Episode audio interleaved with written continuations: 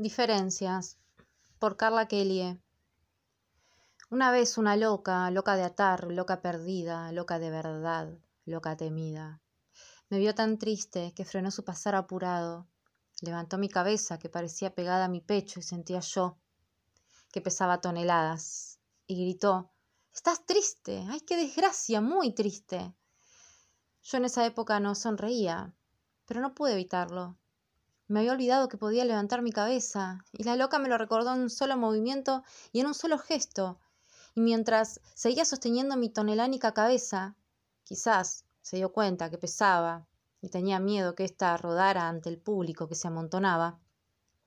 Dio vuelta a su cartera, dejando caer un desodorante a bolita, un peine de otros siglos, una tira de preservativos y una revista de moda.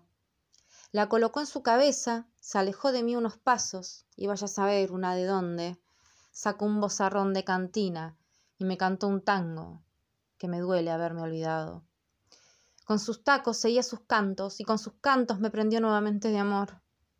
Nadie lo sabe, pero soy cantante de tango. Yo tampoco lo sé.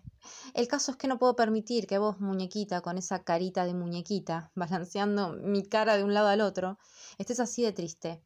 ¿Estás mejor? Sí, gracias. Cantás muy bien. ¿Cómo te llamas? Ay, no sé. Entre carcajadas descontroladas. Ana, es corto. Seguro no me lo olvido. Ana me llamó, ¿no? Sí, Ana. Yo tampoco me voy a olvidar.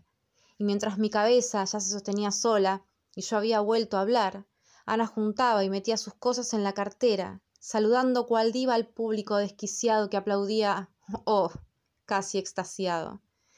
Una vez, un cuerdo, cuerdo de atar, un cuerdo perdido, cuerdo de verdad, me vio tan triste que se fue como una canción, como una canción tocada en el mar, que sigue el camino del viento, pero se fue sin cantar.